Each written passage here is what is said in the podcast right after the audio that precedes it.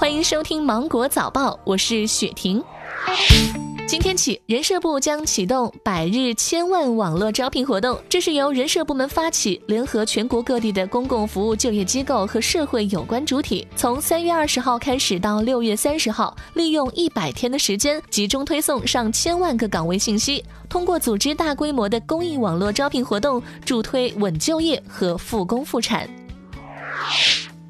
某招聘网站发布的报告显示，二零二零年春节复工后一个月内，在招聘市场受疫情影响遇冷的背景下，直播行业人才需求量却逆势猛增，招聘职位数在一个月内同比上涨百分之八十三点九五，招聘人数增幅更是达到了百分之一百三十二点五五。薪酬方面，直播相关岗位的平均招聘薪酬为九千八百四十五元每月，高于全行业平均水平。在细分领域中，教育培训领域直播岗位竞争热度最高，平均招聘薪酬达到了一万一千五百七十七元每月。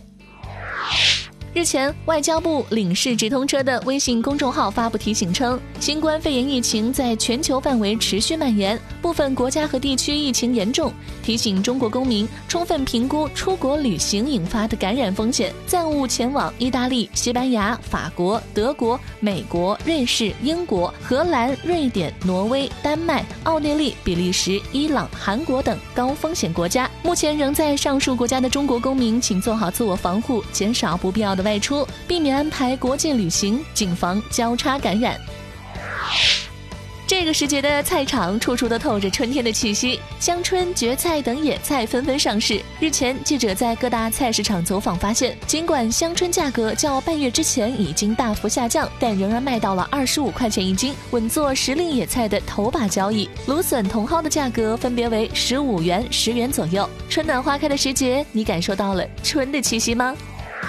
由于新冠疫情加剧，纽约证券交易所将于本月二十三号起暂时关闭交易大厅，全部活动在电子平台上进行。目前进入交易大厅入口前需要进行体温检测。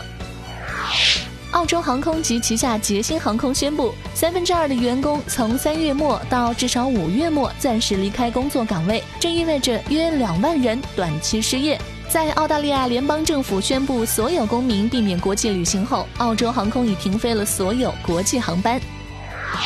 日本东京大学的一项研究表明，没时间或不习惯吃早饭的人更容易出现焦虑、抑郁等负面情绪。研究小组对参试人员连续进行了三年抑郁症发病率的追踪调查，结果表明，一周仅吃一次或不吃早饭者，与每天都按时吃早饭的人相比，发生抑郁等负面情绪症状的风险增加了二点九倍。今天你吃早餐了吗？以上就是今天新闻的全部内容。我是精英九五电台的雪婷，祝你度过美好的一天，拜拜。